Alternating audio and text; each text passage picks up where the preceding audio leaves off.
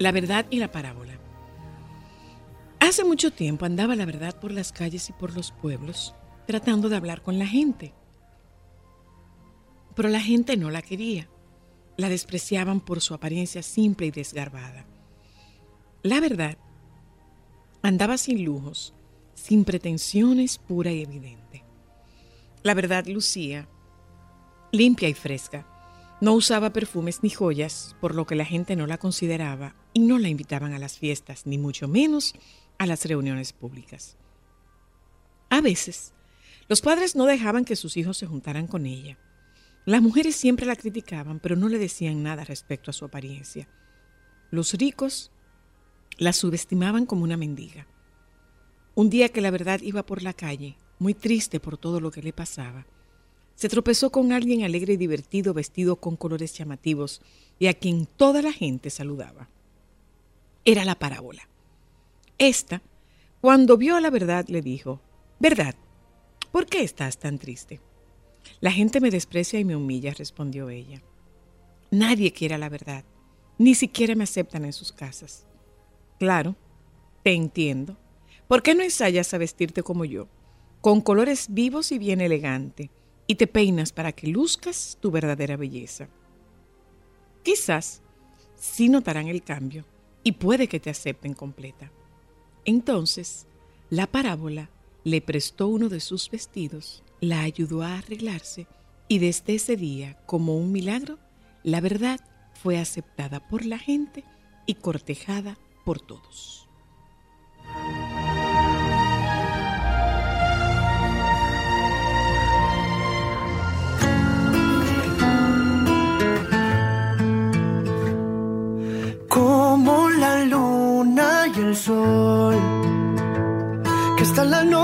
Siempre tienen que esperar.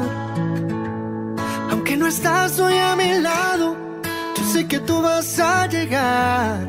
Los girasoles nunca dejan de girar. Como en la orilla del mar. El agua viene con caricias que se van yo sé muy bien que tú te fuiste, sabes bien que volverás. Los girasoles nunca dejan de girar. Te esperaré, te esperaré. Y cuando vuelvas con un beso, aquí estaré. Te esperaré, te esperaré. Con la certeza que respiro, te amaré. Porque aunque sé que tú te fuiste, tú sabes bien que volverás. Los girasoles nunca dejan de girar. Estás escuchando Solo para Mujeres. Como la lluvia en la flor. Una tormenta puede hacerte florecer. Y cuando ya se calma el viento, más linda tú te vas a ver. Aquí estaré, yo sé que tú vas a volver. Te esperaré, te esperaré. Y cuando vuelvas con un beso, aquí estaré. Te esperaré, te esperaré. Con la certeza que respiro, te amaré. Aunque sé que tú te fuiste, tú sabes bien que volverás. Los girasoles nunca dejan de girar. Hoy que te he visto volver, mil girasoles te esperaron al llegar. No preguntaron dónde estabas, pero giraron sin pensar. Igual que yo nunca dejaron de esperar. Los girasoles nunca dejan de girar.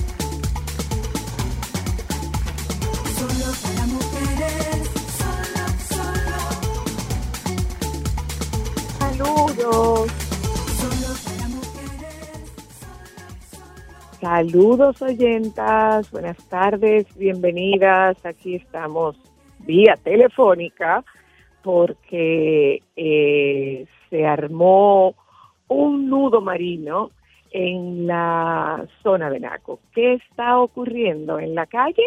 Hagamos una especie de reporta tu tapón de el mismo golpe. No sabemos lo que es, pero es. Se trata, se trata de una situación de, bueno, lo- a lo que estamos acostumbrados, un nuevo colapso de tránsito en, en Naco. Bueno, pues parece que sí, que hay un nuevo colapso de tránsito en Naco. Mientras tanto, usted, eh, si no tiene nada que buscar por aquí, entiéndase perímetro de Rafael Augusto Sánchez, Avenida Tiradentes, eh, trate de no cruzar por aquí porque el, el, el tránsito está bastante difícil y complicado. No sé si nosotros nos estamos dando cuenta hasta qué punto se nos están desperdiciando horas y, estabilidad emocional por la situación y el deterioro en la en nuestra calidad de vida, en el rodar, en nuestras calles, eh, en la cotidianidad, en la cotidianidad diaria, todos los días diario, bueno, pues en eso estamos. Vemos aquí que la Alberto Larancuel también está complicada, o sea que yo estoy convertida un poco en el Capitán Urtecho haciendo un reportaje de cómo está el tránsito. Si usted va a salir, bueno, pues miren, ármese de paciencia, vaya con tolerancia, eh, si tiene que hacer respiración profunda mientras usted está en el tránsito, haga respiración profunda porque definitivamente esto no le compete a nadie, esto parecería que no le importa a nadie, parecería que no tenemos doliente y mientras tanto nuestra calidad de salud emocional se nos sigue deteriorando. Eh, hoy día para usted hacer un recorrido de 300 metros, calcule que usted tiene que hacer deporte extremo por 7 minutos, que es como un sprint, porque usted tiene que ir defendiéndose de motoristas que consideran su vía expreso la acera. Entonces, Parece que la situación volvió a tornarse tan compleja como se torna cada vez que se reinician las clases. Ya llegamos, estamos subiendo en un momentito, ahí nos juntamos con ustedes y les compartimos el contenido que tenemos para la tarde de hoy. Esto es solo para mujeres con un reporte del tránsito estilo Capitán Urtecho. Vamos publicidad y venimos de una vez.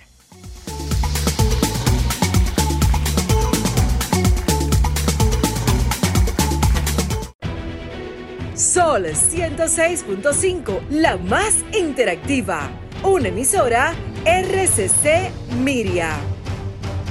Compra Muné, mueve Muné, bate Muné, toma Muné, toma, toma, sin dudar. Chocolate es lo que quieres llevar. Mueve, mueve esa tableta hasta que se disuelva. Compra, mueve, bate, toma, compra, mueve, bate, toma. Muné, disponible en colmados y supermercados. ¡Luego! ¡Strike! ¡Tres! Excúseme, es que tengo un antojo de pal de empanada de pollo y queso que mira. mm, Si el gallo canta, es porque el hambre pica. Disfruta de tus antojos con aceite el gallo, que no le cambie el sabor a tus comidas. ¿Quieres escuchar a Sol desde tu móvil? Descarga ahora la nueva app de Sol. Búscala en tu Google Play o App Store. Sol 106.5. También en tu dispositivo móvil. Somos la más interactiva. Hoy me levanté feliz, no tengo que preocuparme, porque la limpieza ya no es como la de antes. No repartimos las tareas, toda la familia coopera. Vamos todos solas, cielo azul. Agarras unos guantes, quitamos esa mancha. Limpiamos la casita, pañito con pañito, con mucho amorcito.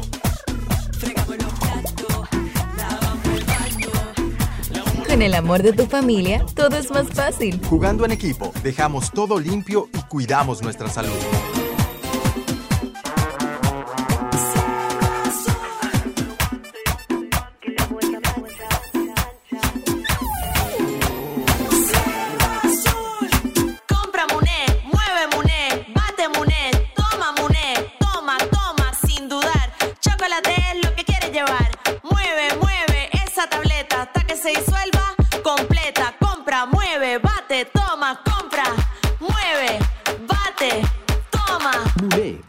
Disponible en colmados y supermercados. Sol 106.5, la más interactiva. Una emisora RCC Miria. Soy de esta tierra caribe, alma que vive en un tambor, cuerpo de mar y arena que recibe, bailando alegre el señor sol, pedacito de isla azul y verde, donde cada corazón es un cantor, terruño encantado que no pierde sus ganas de crecer y ser mejor. Gente gozando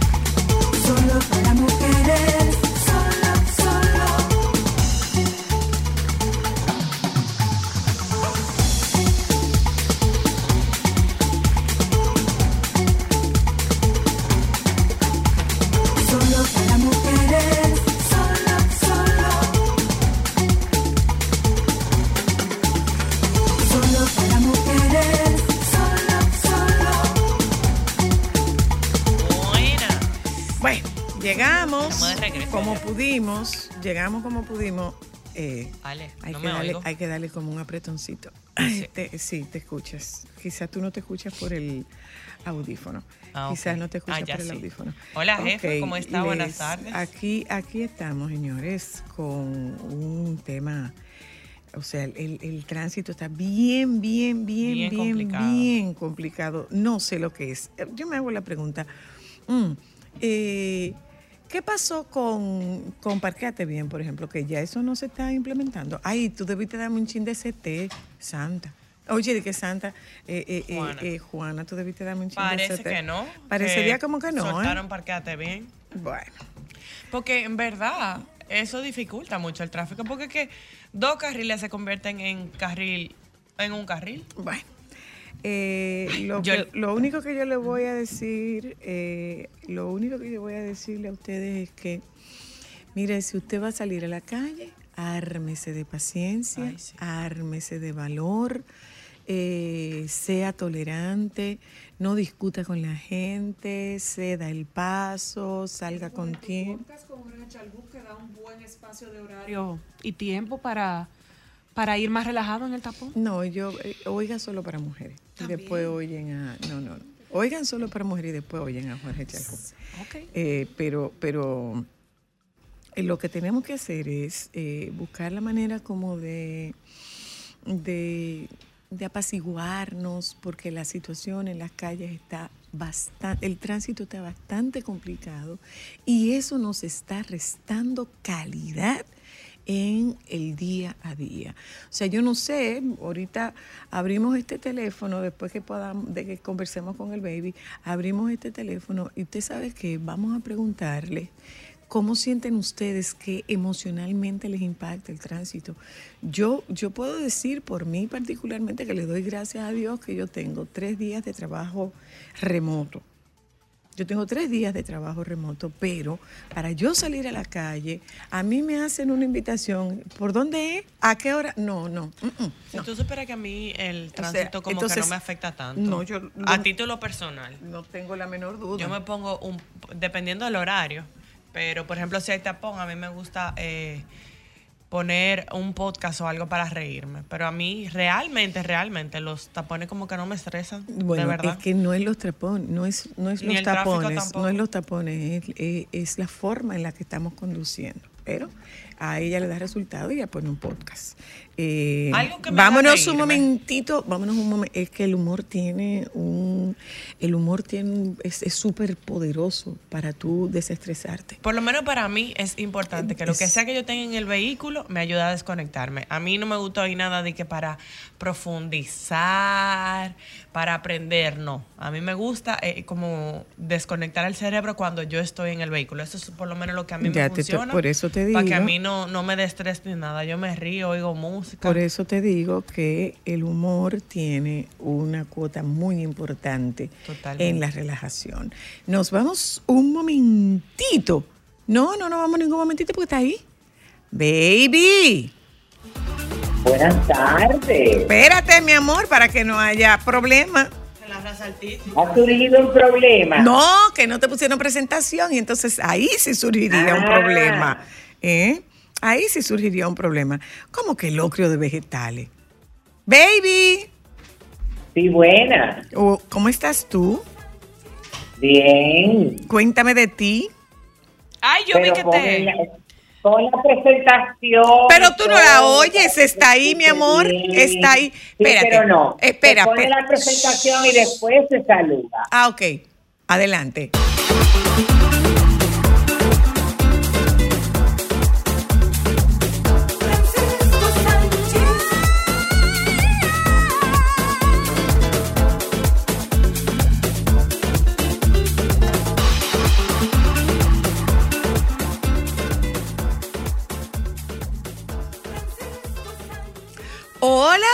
Baby. Eh, hola, ¿cómo estamos? Buenas tardes. ¿Cómo estás tú?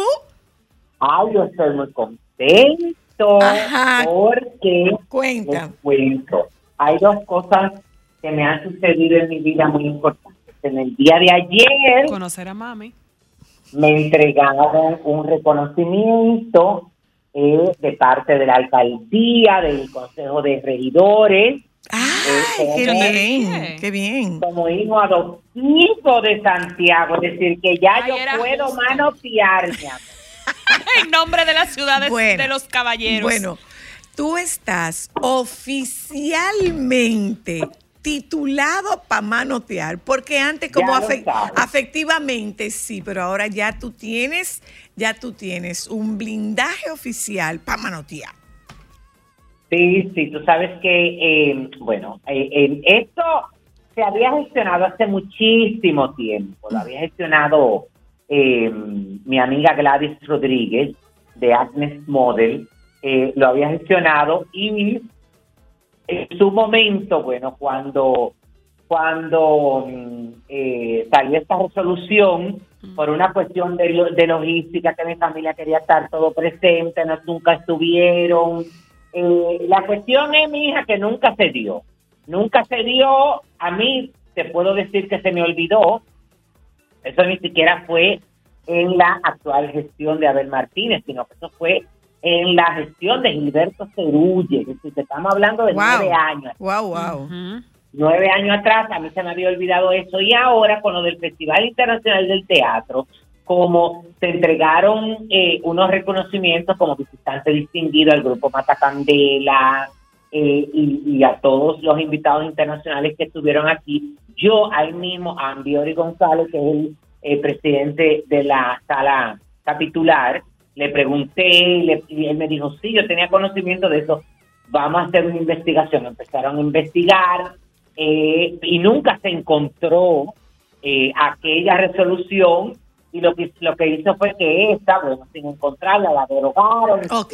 Se cuenta que no, se sometió de nuevo y entonces se salió desde el 23 de, del 23 de octubre. Entonces, no se había dado, vino lo del viaje, diciembre, eso, eso, y yo, bueno, quise, aproveché que ellos ayer tenían, porque muchos de estos reconocimientos y de estas distincio- distinciones se pueden entregar, bueno, tú vas a la alcaldía y te la entregan ahí mismo y ese tipo de cosas, pero yo quería que se hiciera antes de una sesión del Consejo de Regidores.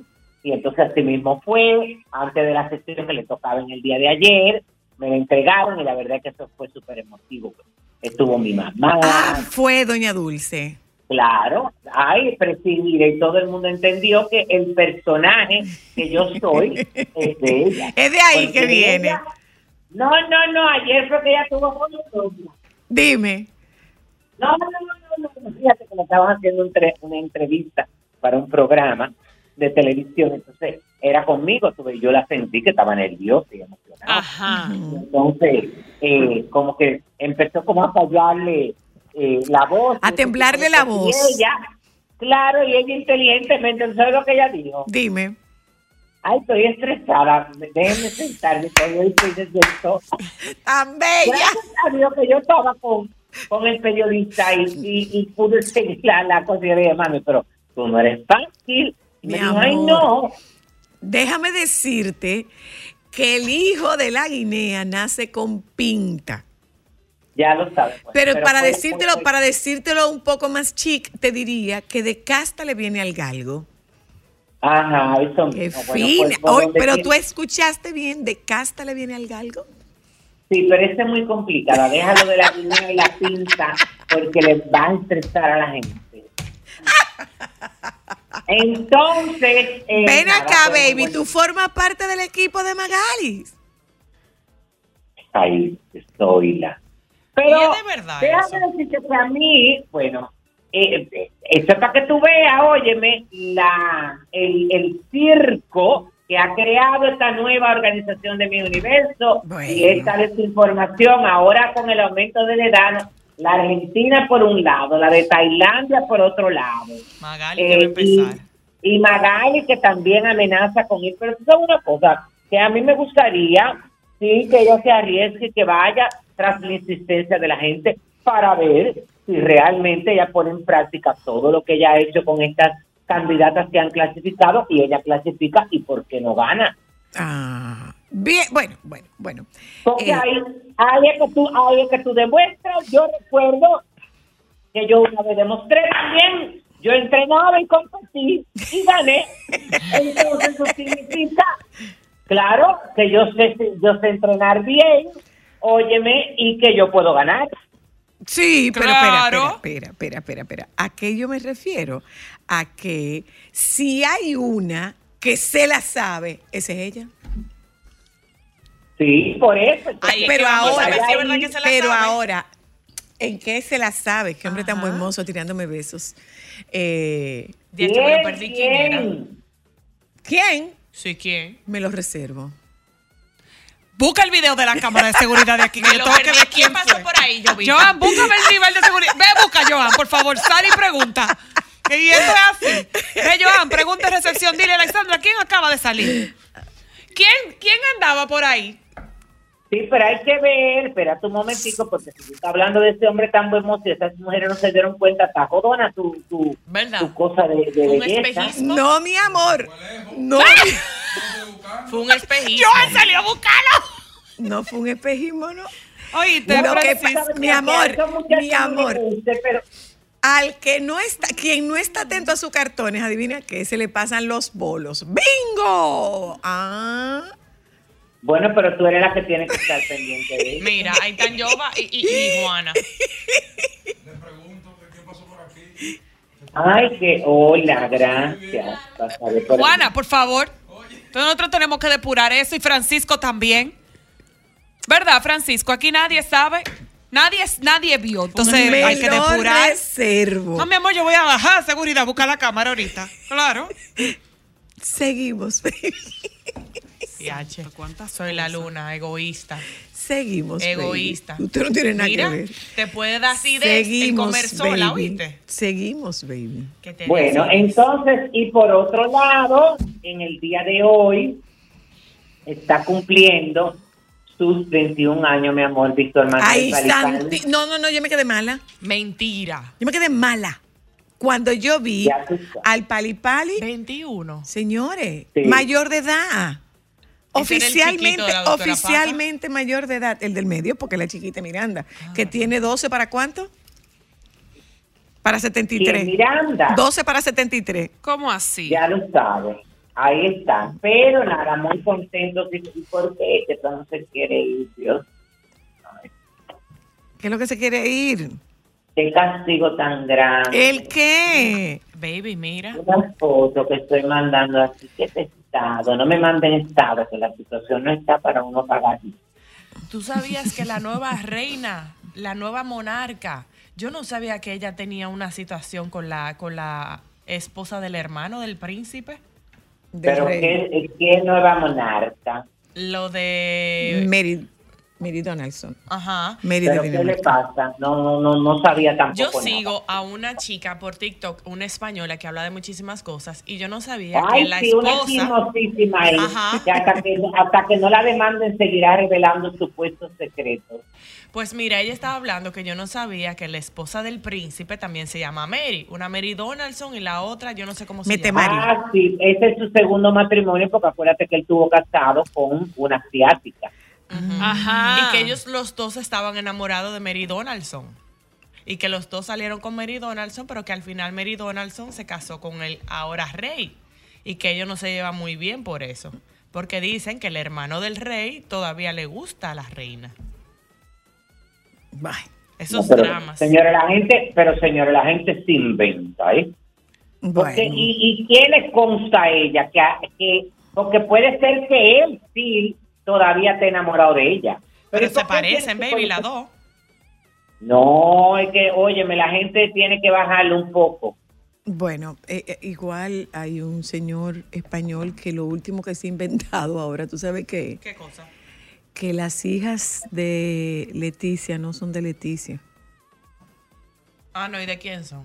de la hermana. No, que supuestamente es de la hermana, sí. Sí, porque ella... eh, eh, No, ella- pero de eh, verdad. Ella con los abortos a los que se sometió, según dice este señor, No, no. eh, terminó estéril. Y ahora yo me pregunto, ¿y desde cuándo los abortos se hacen en los ovarios? ¿Los abortos se hacen en el útero? Claro, Entonces- pero soy, mi amor. Ay, no, Porque no, que fue que le, que fue En que le, que donaron, que la cuña, la hermana le donó unos los óvulos y que esas dos eh, jovencitas no son hijas de la mamá, sino de la tía. Y que la tía se suicidó porque ella no le permitía ver a sus hijas. Señores, pero el la creatividad... Se fuma apagado. La creatividad es una Tú cosa ves, ya- seria. ya eso es una Dime, locura. baby. Sí, pero oye, ahora sale la información, pero supuestamente dije que ella tuvo un romance con Fer, el de Maná, mientras era novia del príncipe Felipe. Esa es la nueva noticia que sale Lo que pasa ahora. es que ella fue portada de, ella fue la, la- la modelo de una portada de, de Maná. Pero eso no está tampoco confirmado. que Sí, sí, que sí. no es La- ella. eh, eh, esa, ah, que no es ella. No, eso no está confirmado. Ella nunca lo ha confirmado eso, ¿Cómo que así? sea ella.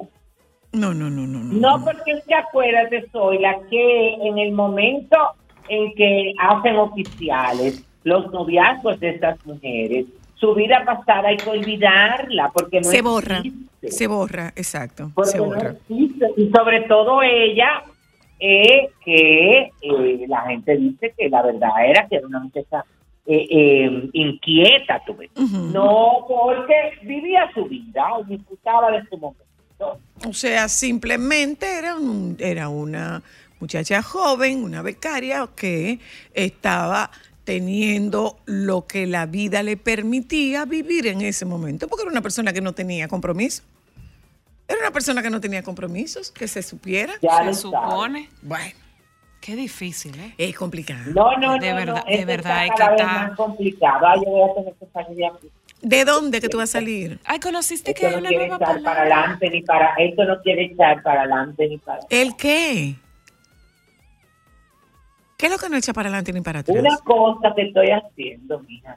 Pero ¿y desde cuándo tú puedes hacer dos cosas al mismo tiempo? Yo no sé.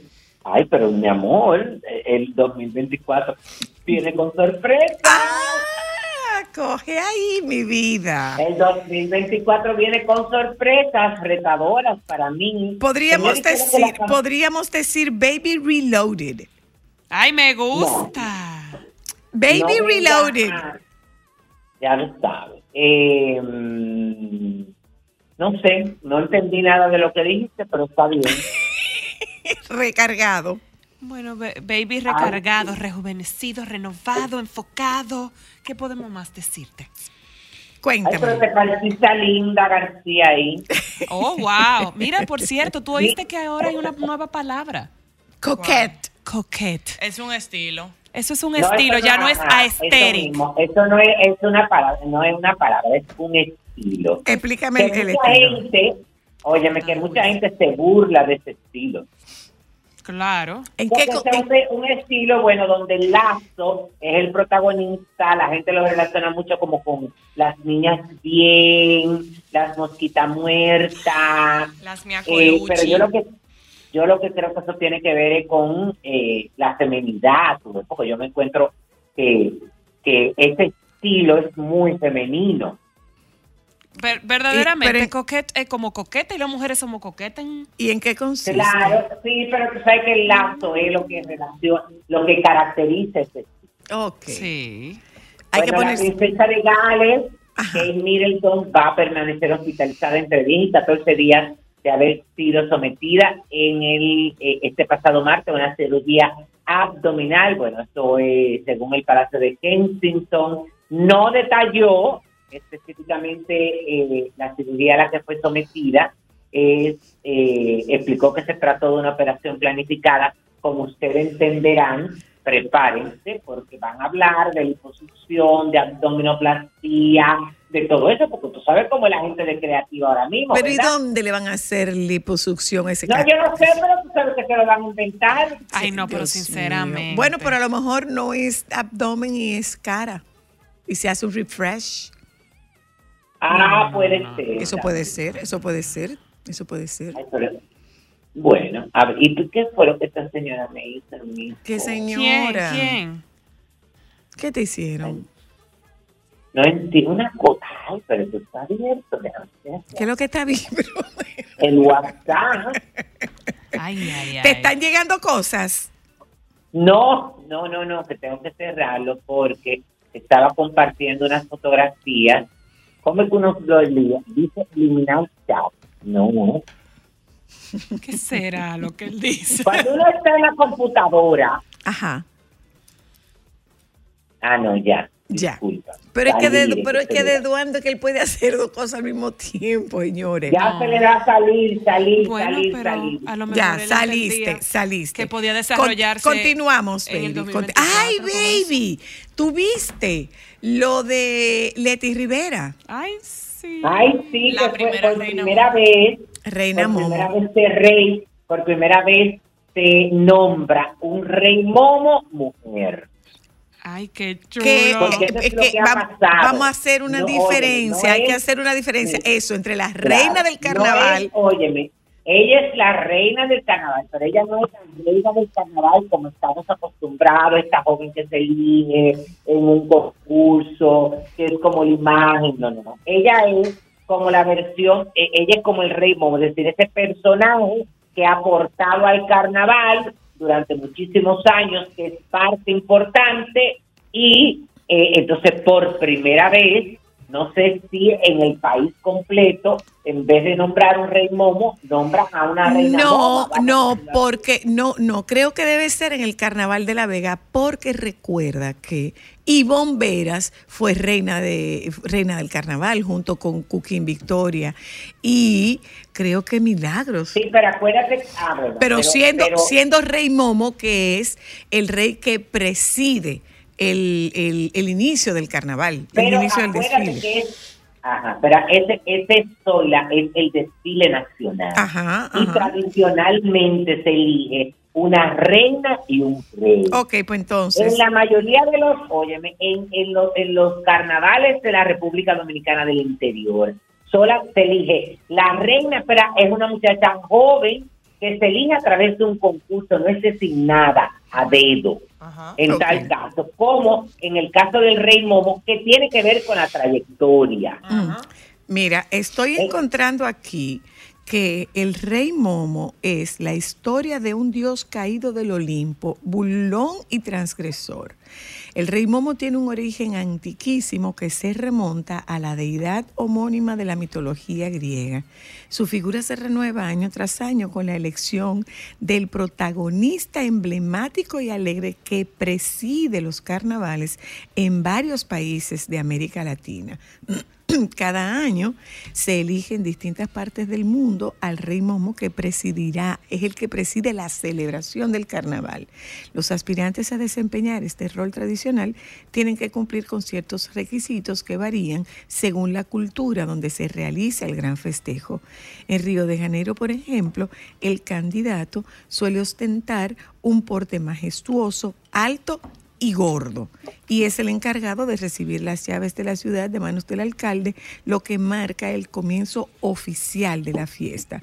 En cambio, en el carnaval de Cajamarca, en Perú, se lo presenta como un voluminoso muñeco llamado ño carnavel- carnavelón, que finalmente es sacrificado en el fuego como señal de ofrenda y devoción. Momo tiene su origen en una deidad de la mitología griega cuyos atributos mezclan el sarcasmo, la ironía, la crítica sin filtro y la burla mordaz. Carismático y desobediente, Momo era considerado a sí mismo el dios de los poetas y narradores, entendido como un relámpago de lucidez, pero también de locura y éxtasis. Momo tuvo que rendir cuentas por su faceta grotesca y burlona, sus críticas incisivas hacia otras deidades, especialmente Hefesto y Afrodita, le valieron la expulsión del Olimpo. O sea, que sale exclusivamente en el inicio del carnaval. O sea que el, la- el rey, no sé si pasa con la reina del carnaval, que está presente en, en- está presente en todas las actividades a lo largo de los cuatro, de los fines de semana del desfile, o solamente eh, está presente en, en el desfile inicial. en el, en el eh, caso de Santiago, por ejemplo. Yo, no, aquí están desde el principio, participan en todo lo, lo eh, participan en todos los desfiles, tuve tanto en, en los calentamientos como en el de clausura. En el caso de Leti, eh, bueno, dice la información que ella eh, fue elegida como la reina del Carnaval de la Vega para este 2024. Eh, eh, es la primera vez que se elige a una mujer como rey momo del Carnaval de la Vega, de acuerdo a, la- a- a- a varias publicaciones. Bueno, se habla de, de, de, lo, de quién es ella, de acuerdo a varias fuentes, bueno, lo que tú acabas de decir, el rey Momo o rey eh, Momo es uno de los personajes centrales que preside en varios carnavales de América Latina, principalmente en Brasil, Carnaval de Barranquilla, Colombia, el Carnaval de Veracruz, México, en México, perdón, y cada carnaval tiene su propio rey Momo a quien se le suele entregar las La llaves llave de la ciudad. Y eh, eh, es una familia de tradición carnavalesca porque, Sí, claro. porque eh, se- ella estuvo con nosotras en el programa y comentó que se disfrazaba. Su hermano Tony se disfrazaba. Bueno, el año su hermana, eh, su hermana eh, eh, Janet también se disfraza. El año Exacto. pasado yo recuerdo que ella tuvo una transformación eh, que la hizo Alex Aviñón, que era bellísima su, su Sí, traje, sí, que era mitad como bella. fuego y, y- y hielo. hielo. Mira, yo estaba muero, escuchando... muero por verlo, ¿eh? Yo Muero por ver, muero por ver ese traje. Yo estaba escuchando ayer en el ritmo de la mañana con Alberto que llamaron a alguien como que pertenece al comité del carnaval. Aucabe, o Aucabe. No Unión Carnavalesca lo, Vega- lo- Vegana. lo oítaban, y hablaban precisamente de eso, de que es la primera mujer momo y que dentro del Museo del Carnaval hay una sala que es dedicada a Doña Leti Rivera. Ay, qué exclusivamente a ella. Así, porque acuérdate que ella tenía, ella decía también que ella ha aportado a las escuelas para mantener la tradición Ajá. de que sigan dándose los artesanos y Y pasarlo de ella generación habla, a ella, generación. eh, Ay, pero yo eh, muero esa por eso. Estaba hablando en el ritmo de la mañana de que precisamente eso, de que ella siempre ha estado muy involucrada en el tema del carnaval y apoya el carnaval. Mira una cosa, baby, casi casi para despedirnos. No sé si tú has visto lo que ha ocurrido con la obra Bajo el mismo vientre de Irving. Esta es la de Irving La de Irving con y-. Mi Ajá. amor, están sold out hasta las dos funciones extra que abrieron. Muy Ay, bien. qué bueno. Hasta las dos funciones extra que abrieron están sold out. Ojalá que, Qué bueno. ojalá que vaya a Santiago. Ojalá que sí. ¿eh? Hasta ahora no hemos tenido ningún acercamiento, pero deberían de traerla, porque tú sabes que Irving eh, es una, bueno, uno de los personajes más queridos por aquí también, y aquí la gente siempre está en espera de, de que se traigan este tipo de, de espectáculos. Y puede ser, puede ser una obra fácil, de fácil traslado porque son dos personajes. O sea Claro, que- no, y, de- y, y- y- y- y- ay, Dios mío. Y voy a utilizar un término, eh, espero no lo malinterprete, y no tiene venta pesada la obra. Bye, baby.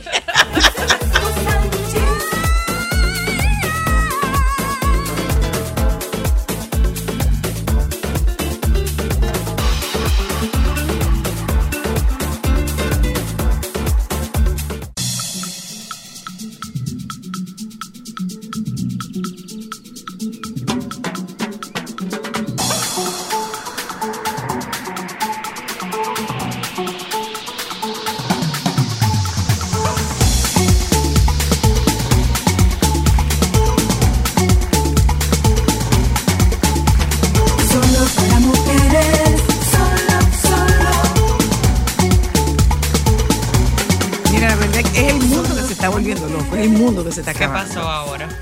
Un, Eso es lo que hay que preguntar. ¿Qué pasó ahora? un avión de la compañía aérea japonesa All Nippon Airways que volaba a Seattle regresó esta madrugada al aeropuerto Tokyota de Hane- Haneda después de que un pasajero mordiera en el brazo a un auxiliar de vuelo. ¿Qué es lo que le está pasando a la gente, señor? Así comencé. El hombre de 55 años y estadounidense fue arrestado tras llegar al aeropuerto por la policía local bajo sospecha de haber causado lesiones a una azafata en el incidente del vuelo 118 de ANA. Mientras sobrevolaba el Pacífico, detalló la agencia de noticias nipona Kyodo. Según la policía, el hombre alegó haber tomado pastillas para dormir y que no recuerda lo ocurrido. Señor, nos estamos Ah, volviendo él se- locos. Se soñó que él era un perro. Salud. Saludos, buenas tardes. Buenas Hola. tardes. Señor. Buenas, hola. Buenas, oiga. Le escucho. Mira, lo que pasa con Leti es que Leti fue de las primeras jóvenes que se disfrazó como mujer, el grupo La Amazona en los años 80. De eso justamente Pionera. habla, de eso, El año just- pasado- de eso justamente hablábamos, de que es una familia de tradición carnavalesca. No, de tradición vegana, parte de carnavalesca. Ah, vegana, ok. Pero, pero, pero, pero, pero, pero, pero perdóneme, estamos refiriéndonos al carnaval. Pero sí. Me estoy, Exactamente, me estoy pero- refiriendo al carnaval de La don Vega. Pedro- Entonces, Don Pedro, le metía, don Pedro le metía todos los cuartos, don Pedro era comparón. Don Pedro tenía el restaurante más caro de este país. El año pasado, ella y Ligia Bonetti, de verdad, hicieron una comparsa. Estas mujeres son caras, la verdad. Yo estoy contento. Ya yo sé que esto viene, esto se va a acabar. ah, sí, ojalá que sí, ojalá que sí. Hola, en, en el contexto que estamos hablando del carnaval de La Vega y nos referimos a que es de una familia de tradición carnavalesca de La Vega. Hola, Bien, Zoila, dígame. eh, ¿te puedo hablar de lo que tú estabas hablando en cuanto al tránsito en República Dominicana? Ahora ya no, cariño, porque tengo gente aquí Sí, que- con que el ya tema. tenemos el tema. Lo tratamos más adelante, ¿te parece? Mañana es un buen día. Maña- mañana es un buen día. Gracias a ti, gracias. Señores, vamos a hablar con nuestra querida Indiana Tamares y el tema que tocamos con Indiana esta tarde es eh, cuáles son las tendencias del mercado laboral hoy en día. Y tocamos ahí un poquito de este piloto que tiene el, el ministerio de el ministerio de trabajo que definitivamente con este hay, hay una noticia que escuchamos creo que fue ayer antes de ayer que lo- la leímos que el, la, natal- la natalidad en nuestro país ha disminuido, en cambio el parque vehicular ha aumentado. Entonces, No hay niño, pero hay carro.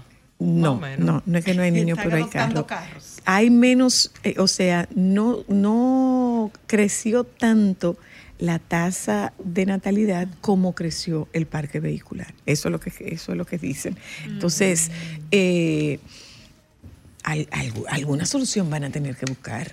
Alguna solución van a tener que buscar. Y esto podría descomprimir un poco eh, el, el agobiante tránsito que, visto desde la perspectiva de una profesional de la gestión humana, esto tiene un impacto en la calidad del, no solo la calidad del empleo, sino también la calidad del empleado. O sea, cuando usted tiene, cuando usted tiene que salir a las 5 de la mañana para llegar a las 6, a las, a las 8 a un trabajo y llega agobiado, ajado, pero a esto vamos a añadirle la parte de la inseguridad. Muchos, muchas personas que son personas trabajadoras que salen de los barrios tienen que esperar hasta que se conforme una especie de grupo para poder salir en grupo porque no es seguro salir solo desde los barrios porque puede ser atracado, puede ser violentado. Entonces todo esto tiene una incidencia directa en lo que nos está ofertando el mercado laboral. Así es, el tema que has defendido, soy la salud mental. Salud mental. Salud mental.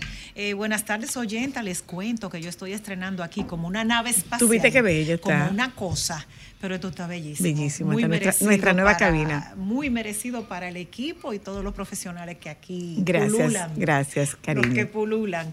Eh, bueno, este es un temazo. Eh, el futuro del trabajo es un tema que ya desde el 2013, 11, la OIT había puesto sobre el tapete, incluso mucho antes de la pandemia. Lo único es que el proceso pandémico pues aceleró estos, estos trabajos. Incluso hay una comisión en la OIT que estudia las tendencias que sobre el futuro van a afectar al mundo laboral. La idea básica es qué vamos a hacer, sobre todo para eh, afrontar los cambios que los tiempos nos traen y nos demandan, pero elevando la calidad de la vida de los trabajadores. Eso va a traer nuevos retos también, Indiana. Pero, pero unos retos del tamaño del Porque ya mundo. me imagino, por ejemplo, si nos vamos, eh, Eh, son retos interesantes porque para las empresas sus costos operativos, si tienen tra- trabajo remoto, reducen la electricidad y hay otras cosas que se supone que deben reducir porque no tienen el personal ahí. Pero después yo me pongo a pensar, imagínate que los empleados tengan una computadora del trabajo. Eso dificulta muchas cosas y agiliza la fuga de información. Porque tú no lo tienes en un ambiente controlado lo que tenga esa computadora. Hay una serie de complejidades que No es tan sencillo como uno pensaría. Los temas de recursos, como tú Ujú. dices, los temas de seguridad digital, pero también otro tipo de temas como la salud del trabajador que está fuera de la empresa. Si tú te caes en tu casa en horario de trabajo, ¿es un accidente de trabajo? O es no un accidente particular. Específicamente, yéndonos a tu pregunta de teletrabajo. Que eso Claro. es una parte de, de lo que es. O sea, el futuro del trabajo ya llegó. Nosotros estamos viviendo cerca de cinco grandes tendencias que son absolutamente cosas que hace cinco años la veíamos, Eran inimaginables. Sí, la veíamos como en el 2050, como en una eh, era, qué sé yo. A muy futuro, muy lejanísimo. Así mismo, pero realmente ya es hoy. Por ejemplo, esos temas de qué hacer con alguien que yo no que no quiero tener en la empresa o que me facilita no tener en la empresa. Es claro, tiene ventaja y su desventaja, lo hemos visto en otros programas. Las empresas se ahorran, hay ahorro de energía, de combustión en el medio ambiente, hay un tema de circulación, como muy bien señalaba Zoila, hay un tema de la compaginación de los trabajadores en cuanto a su vida laboral y personal, porque estoy en casa y aunque estoy trabajando puedo supervisar y cuidar a los míos. O sea que hay una serie de variables que están involucradas. Por eso cuando se aborda el futuro se dice hay cosas que la estamos viviendo. Algo que también ya estamos viviendo son los niveles de participación de los trabajadores. Hace 5 o 10 años era imposible pensar en que un trabajador pudiese generar una idea y proponerla. Se habló aquella vez cuando los círculos de calidad en los años 80 en la economía japonesa pero no fue como acogida para todo el mundo. Llegó a algunas, eh, algunas naciones avanzadas, pero hoy día tú tienes diferentes generaciones en la empresa en la cual hay mesas abiertas donde las personas pueden proponer. Eh, claro, estamos hablando de propuestas serias, respetuosas, no de aquellos trabajadores que quieren imponer su modelo. Configuradas, Con- avaladas, Exacto, avaladas. sos- sos- sustentadas. Exacto. Más que, más que avaladas, ejemplo, sustentadas. Sí, y respetuosas. Por ejemplo, modelos como de intraemprendimientos, que son ideas de los trabajadores llevadas a cabo Dentro en la organización, con el apoyo de la organización. Esa es una, un modelo de participación que ya estamos eh, viviendo O actualmente. sea que el empleado ya está formando de, eh, mm, de una forma más activa dentro de, bueno, digamos, la cultura en laboral. algunos casos, eh, bueno, en la cultura laboral siempre han formado parte, aunque sean pasivos. Digamos, en la mesa de participación, a través de los buzones de sugerencia, de los diferentes comités que se pueden hacer en las organizaciones, muchas empresas maduras institucionalmente ya han abierto la brecha para que sus trabajadores sean partícipes de las decisiones. Eso es parte del futuro. ¿A qué, va, ¿A qué paso vamos nosotros? a un paso inimaginable. Si tocamos, por ejemplo, la arista de la inteligencia artificial, hay cosas que nosotros hoy, o sea, en los muñequitos lo veíamos lo- y, y lo proponíamos. Es un tema que está vertiginosamente calando. Hay muchos miedos sobre la pérdida posible de empleo, Ay, sobre sí. la robotización de procesos que son muy mecánicos, muy, eh, digamos, sistematizados y que pueden dar al traste con una gran población de personal operativo. Sin embargo, en cuanto a la creación de empleos, tendríamos creación de, de trabajo para puestos y cualificaciones muy elevadas en el área de tecnología. Ok. O sea que, O sea que esa es una de las tendencias. Exactamente, esa es una de las tendencias. Pudiera, cuando, en la medida en que se tecnologice más el trabajo, pues pudiésemos perder empleados de la parte baja, operativos manuales, pero crearíamos espacios laborales para aquellos que son de perfiles tecnológicos creativos o que van a programar o que van a diseñar. Pero, pe- perdona, sin embargo, sin embargo, eh, Indiana, ¿por qué el nivel técnico especializado permanece, digamos que en meseta, siendo un recurso tan fundamental para nuestra economía y tan apreciado fuera de aquí. Eso ha cambiado mucho. Las empresas están cada vez pidiendo más perfiles técnicos. De hecho, eh, en estos últimos años, dos, tres años, No tecnológico, técnico. técnicos, eh, muchos politécnicos se han modificado, se han actualizado y también liceos generales están siendo convertidos en politécnicos. Y esto obedece a la demanda permanente que tienen los empleadores de Esa- personal técnico, personal no, tec- no de alto nivel, sino personal operativo técnico cualificado. Y esto, esto, esto está dentro de esta nueva demanda laboral, Sí, dentro de esta nueva tendencia, digamos. Sí, sí, absolutamente. Lo único que el obrero técnico que vamos a tener no es el que conocemos hoy. Es un obrero de alto nivel. Por ejemplo, yo tengo un nivel de formación mayor. Un nivel de formación Yo tengo un mayor amigo que trabaja- Espera, un nivel de formación mayor y un nivel de competencias y capacidades ya no en las carreras que conocemos, sino en nuevas áreas. Por Eso ejemplo, yo tengo un amigo que me dijo, eh, bueno, que trabaja con equipo pesado, y él me estaba diciendo que eso es una mano de obra muy bien pagada porque no hay muchos técnicos, por ejemplo, que te manejen grúa, equipo pesado. Claro, claro. Y hay muchos que, por ejemplo, tú le das eh, eh, formaciones, técnica y desarrollo y que la rotación es sumamente amplia y muy rápida Alta. porque no hay tantos. Sí, es así. Hace algunos años hubo un tapón en zona franca con respecto a la escasez de un puesto de trabajo y eran los famosos mecánicos de aguja que eran técnicos especializados para remediar, Reparar para máquinas. reparar máquinas de coser, De coser. En, en fábricas textiles. Y eso fue, o sea, una, una alarma muy seria.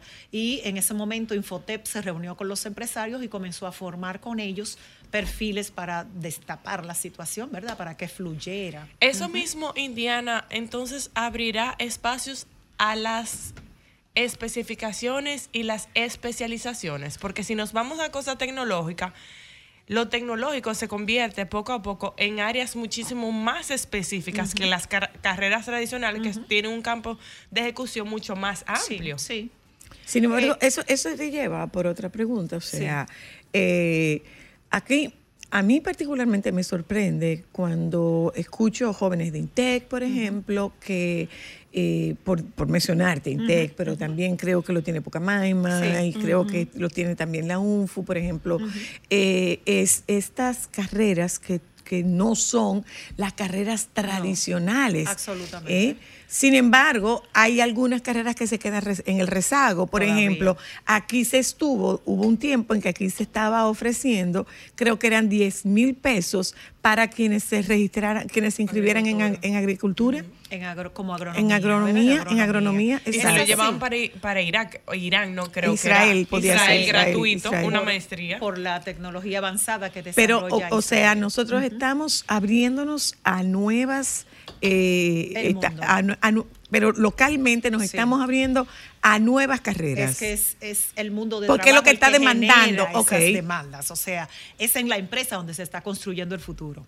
Y realmente los, las entidades educativas tienen que responder a ese futuro. Lo que pasa es que la formación toma tiempo. Mm. Entonces, aunque tú cambies la currícula hoy y diga, tenemos estas Tienes que esperar que carreras", salga por lo que menos la primera promoción. ¿Qué Hay que esperar que el producto Se tomaría, por ejemplo, no, no, no. Eh, Pon que tus cinco años, pon tus cinco años, pero Sí. resulta que ese muchacho recién egresado, tú no te atreves a introducirlo porque no le has dado la oportunidad de, de hacer una pa- pasantía. ¿En qué queda la ley del primer empleo?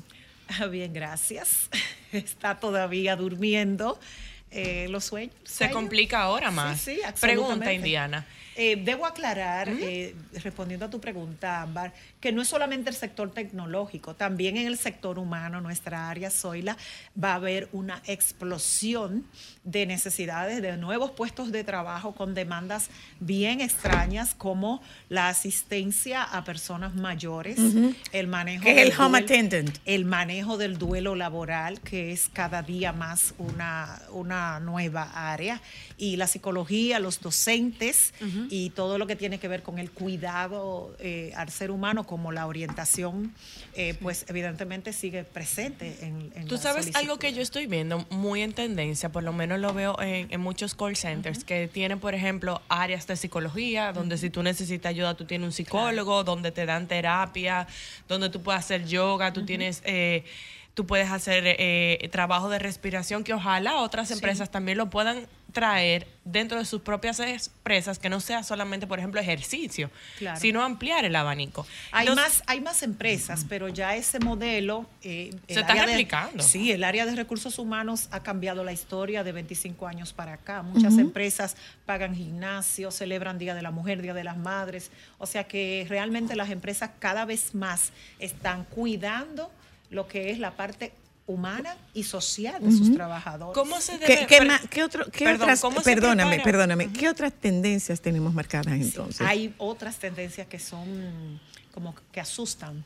Por ejemplo, tengo una sobrina que trabaja para una empresa holandesa, pero el líder de esta empresa que tiene eh, coordinadores en eh, todo el, toda la- el En globo todo el terráqueo, en todos los continentes, los reúne vía Zoom, vía cualquier mecanismo, Teams tecnológico, y él hace reuniones en varios idiomas.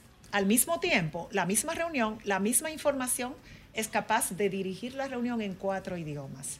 O sea que va a haber cambios dramáticos en los modelos de liderazgo. Cuando se le pregunta al director por qué él hace eso, que realmente quizá puede ser muy fuerte para él, él dice que necesita que su personal se sienta incluido en la actividad. Mm. Imagínense ustedes lo que significa para un director considerar cómo se sienten su gente. Eso quiere decir que también en las escuelas van a tener que abrirse a otros idiomas que no sean, por ejemplo, el, inglés y el francés, que son como Sí, lo tradicional. Siempre lo ha sido, pero hoy más que nunca es una obligación. ¿Mm? Y el nuevo modelo de liderazgo, de tú decir, eh, mi gente necesita entenderme, déjame darle participación, que no se sientan excluidos, aunque el idioma de los negocios es el inglés, pero que no se sientan excluidos y entonces yo le hablo alemán, le hablo francés, es una, una manera hasta de respetar. ¿Vamos bien en preparación? Yo creo que en preparación académica. Sí, en preparación para esa demanda de esas nuevas modalidades. Bueno, No, eh, estamos no. rezagados. Hay un tema Porque ¿qué está pasando? Que el que se está formando, ¿qué, qué- qué le está ocurriendo? Se lo están llevando. Hay un tema muy serio educativo, no es nuevo para nadie. Eh, la República Dominicana tiene que ponerse las pilas ya. Es un tema urgente, la formación. La, por eso es que las empresas han tenido que crear sus propias escuelitas, un poco para complementar los currículums que traen los jóvenes graduados. Para llenar baches. para llenar bache y para alinear eh, en lo que traen de los libros y de la formación teórica a lo que es Con la realidad. real. Y eso es un problema, ¿verdad? Entonces, cada vez más estamos fomentando las pasantías y cada vez más los empleados están claros en que lo que yo aprendí ayer ya hoy no me sirve.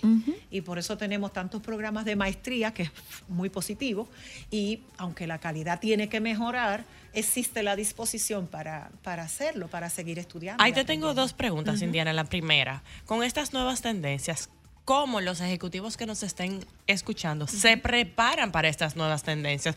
Porque tú estás hablando de mucha tecnología, pero hay algunos ejecutivos que hay- son muy tradicionales, que hay algunas cosas que les cuestan. No ¿Cómo solo- deben no Solo prepararse? en tecnología, el modelo supervisorio nuestro en muchas organizaciones, porque hemos avanzado, pero no es la mayoría, ¿verdad? Eh, el modelo supervisorio nuestro tiene que dar un, un salto, un cambio de 180 grados. Realmente cada vez más eh, dar participación a los trabajadores, el escuchar a las personas y fui muy feliz esta mañana en una reunión con un cliente cuando me decía, es que yo los quiero ir a todos. Digo, wow, eso merece un aplauso, porque se trata de eso, de aprender a delegar, de compartir responsabilidad, pero también de compartir autoridad. Y ahí es que está nuestro gran problema. Esta es la diferencia entre un líder y un jefe. Esa es la diferencia. Entonces yo pienso que hemos avanzado muchísimo, que hay muchísimas empresas con madurez institucional en nuestra nación, pero que todavía falta mucho. Falta mucho. Indiana querida, muchísimas gracias, bienvenida. Gracias. Vaya forma de comenzar el año. Eh, un detalle, este, este, estos pasos no necesariamente son excluyentes, porque No. usted puede hacer una transición incluso desde una de las denominadas carreras tradicionales. Desde las carreras tradicionales hay que seguir aprendiendo, pero primero hay que desaprender para luego aprender. Y aprender bien. Exacto. Nos vamos un momento a publicidad. Eh, ¿Alguien quiere irse de viaje? Ay, siempre. Yo, Yolanda, todo el tiempo. ¿Alguien quiere irse de viaje? Sí. Ya lo bliché. Ok. Claro que sí. Lo van a amar. Mírenlo bien, que sí que. Miren, que sí que. miren ese varón lo van, bien. Lo van a adorar. Nosotros vamos a hablar con Wilmer Comas. ¿Cuál es la tarea de Wilmer? Encontrarnos pasajes baratos. Ay, por favor. Ah, tú viste que lo vas a amar.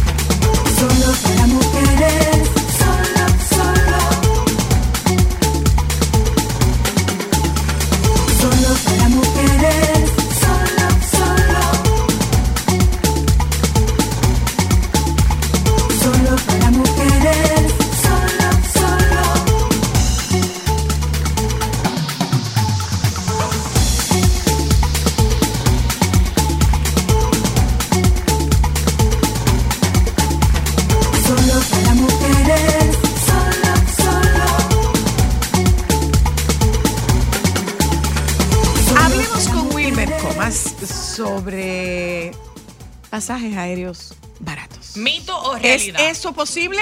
Claro que es totalmente posible. Ok, eh, una- un detalle. Wilmer no tiene agencia de viaje. Gracias. Ok. Me Explica, explica a qué te dedicas. Bien, yo soy desarrollador de software, tengo una empresa de desarrollo de software y me encantan los viajes. Ok. Entonces comencé a crear contenido hace un año y pico sobre viajes porque quiero enseñar, quiero compartir la cultura sobre viajes a los dominicanos porque erróneamente se tiene una idea aquí en nuestro país de que viaje para rico. Y eso no es así.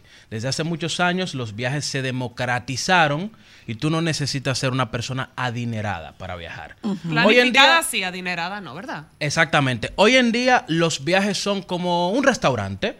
Tenemos viajes eh, bajo costo, como restaurantes bajo costo. Tenemos viajes que son, vamos a decirle, clase media y viaje lujoso. Así como un restaurante. Tú haces el viaje que se ajusta a tu presupuesto.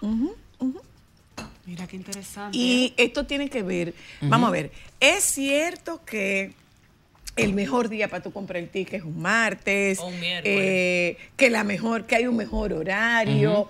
¿Con qué está relacionado, eh, además de con la paciencia y la destreza, con qué está relacionado conseguir un Claro. buen ticket aéreo? Bien, miren, hay muchos mitos en cuanto a comprar un pasaje aéreo y, se- y tengo la autoridad para decirlo porque soy desarrollador de software, o sea, yo desarrollo aplicaciones y yo sé cómo funcionan las aplicaciones. Básicamente las aplicaciones de las aerolíneas funcionan con, como las de los hoteles, con la demanda. Si hay mucha demanda en un vuelo, si un vuelo se está comprando mucho, ese precio va a subir. Pero Mm. que tú compres un martes en la noche, que tú compres un miércoles en la mañana, el precio se va a quedar igualito porque ese día la aerolínea está viendo, esos algoritmos de esas páginas están viendo que se está comprando mucho. Por lo tanto, es un día demandado. Ahora, ¿qué sí funciona para tú comprar un vuelo barato? Número uno, tú no comprar en fechas de temporada alta. Ok.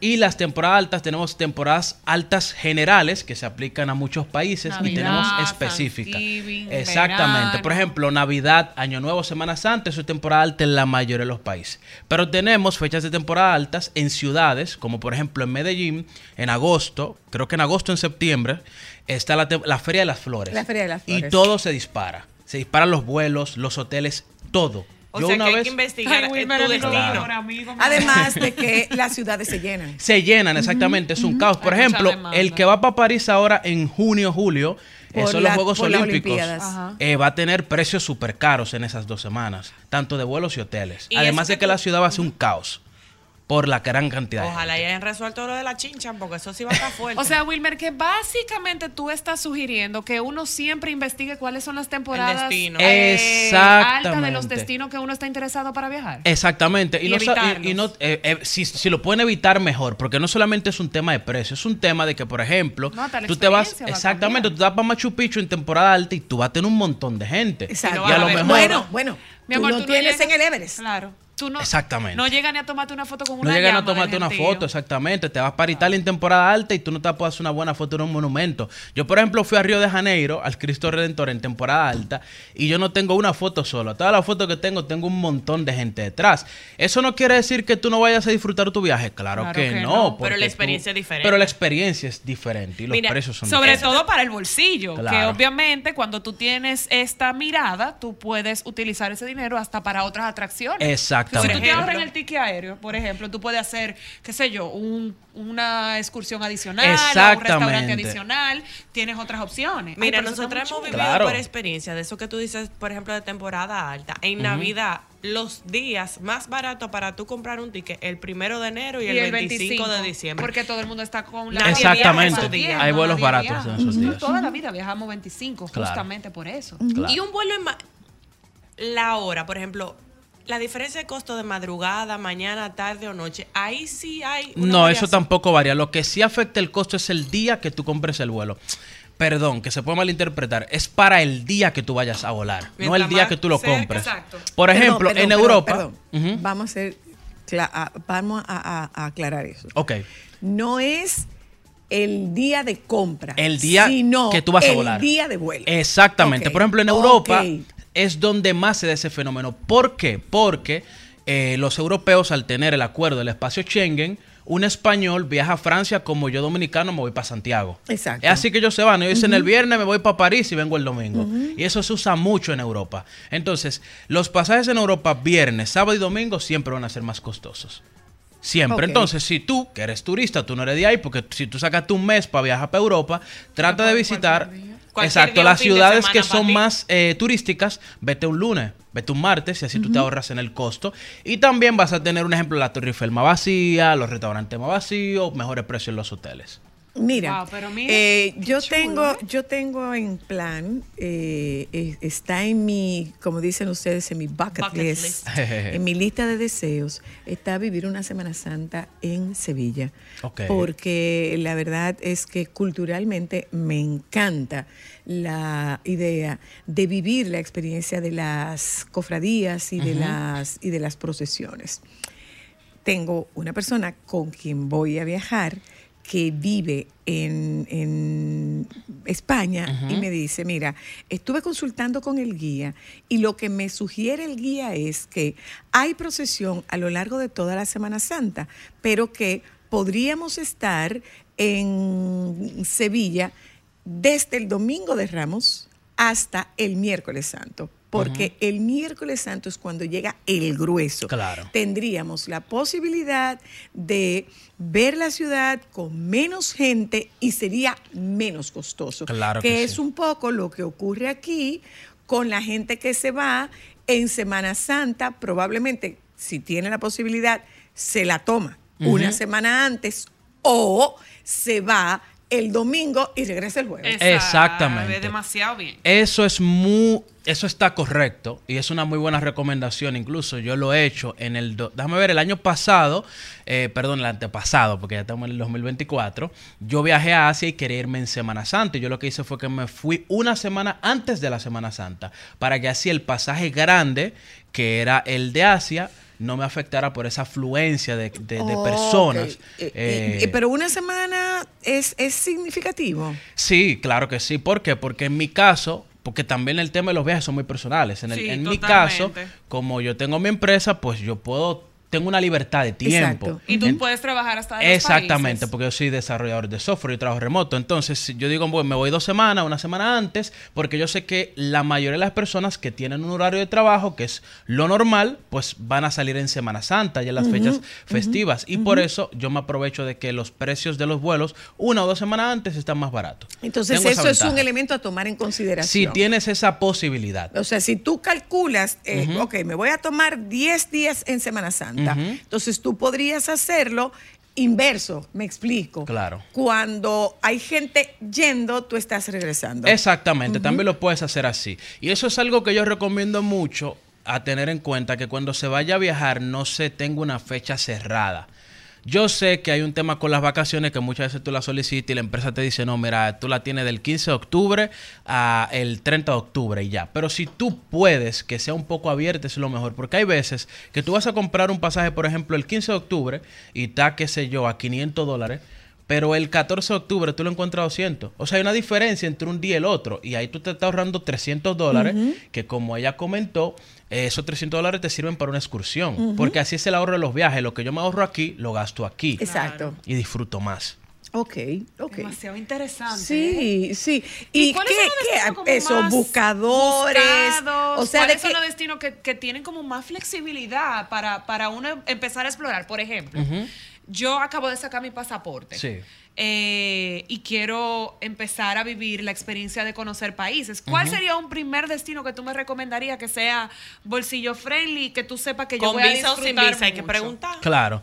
En el caso de nosotros los dominicanos, que tristemente tenemos un pasaporte muy débil, Muy tenemos eh, Ay, sí. esa restricción con el tema de las visas. No tenemos de que tanto destino que yo pueda decir, voy para ese destino eh, barato, sin visa. Tenemos pocos.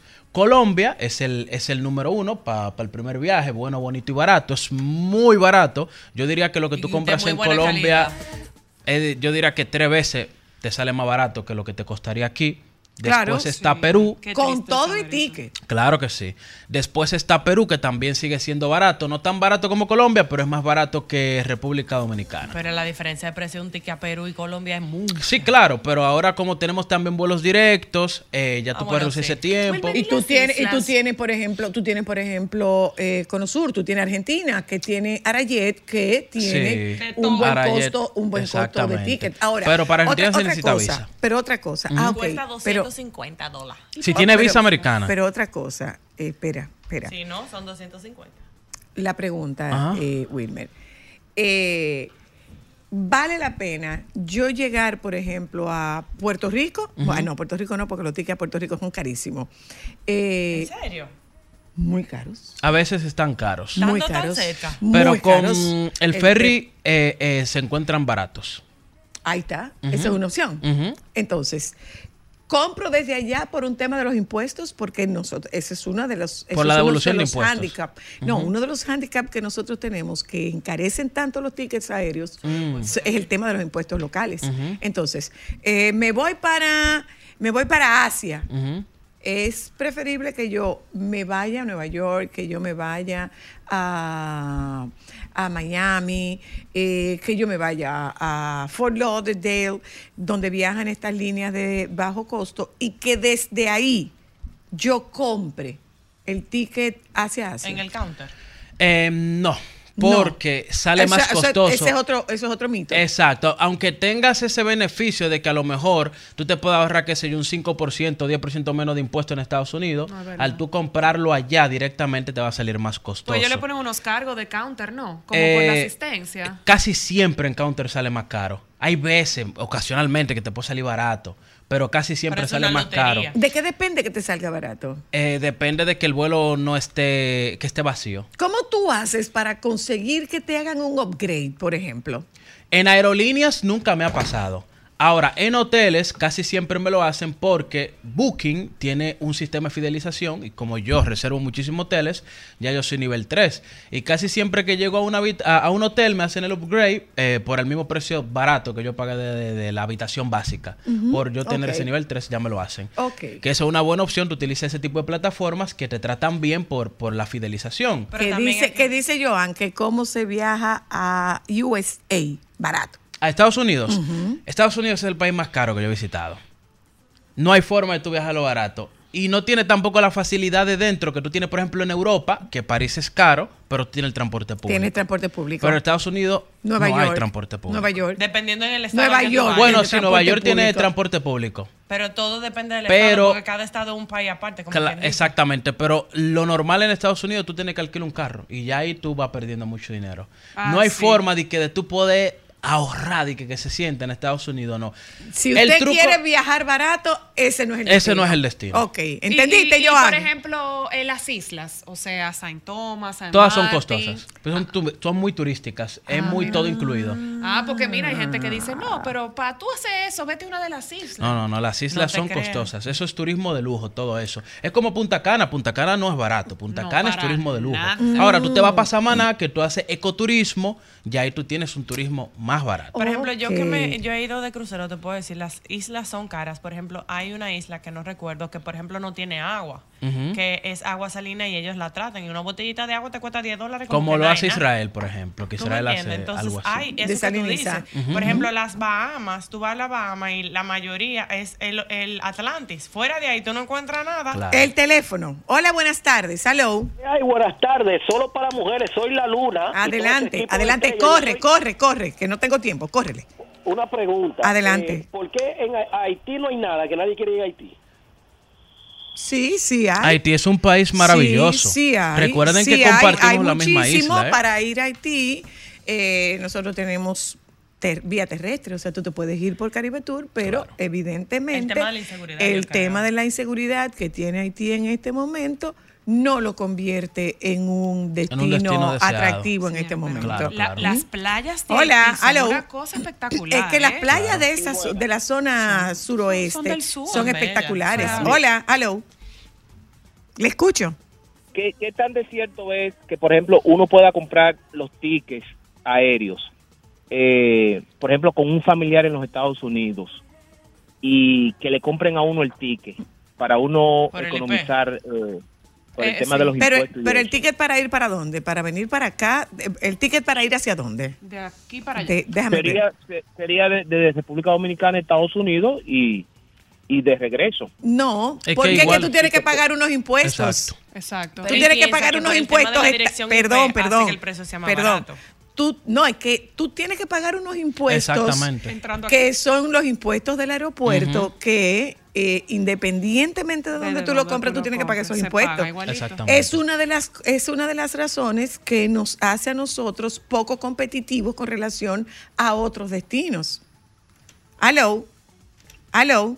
Hola. tardes. Buenas. Un saludo para, para un saludo para todas esas damas. Hola, corre, corre, que te queda Yo- 30 segundos, dale. Sí, que, que ya estamos terminando. fácil y sencillo. Eh, para, para, con relación a los viajes hacia Estados Unidos, dice que es un poco caro. Un truco que te va a ayudar mucho. A ver. Eh, si tú vas a venir hacia Boston, aquí a Massachusetts, cómpralo, no lo, no lo compre vía Boston, cómpralo Manchester, eh, New Hampshire.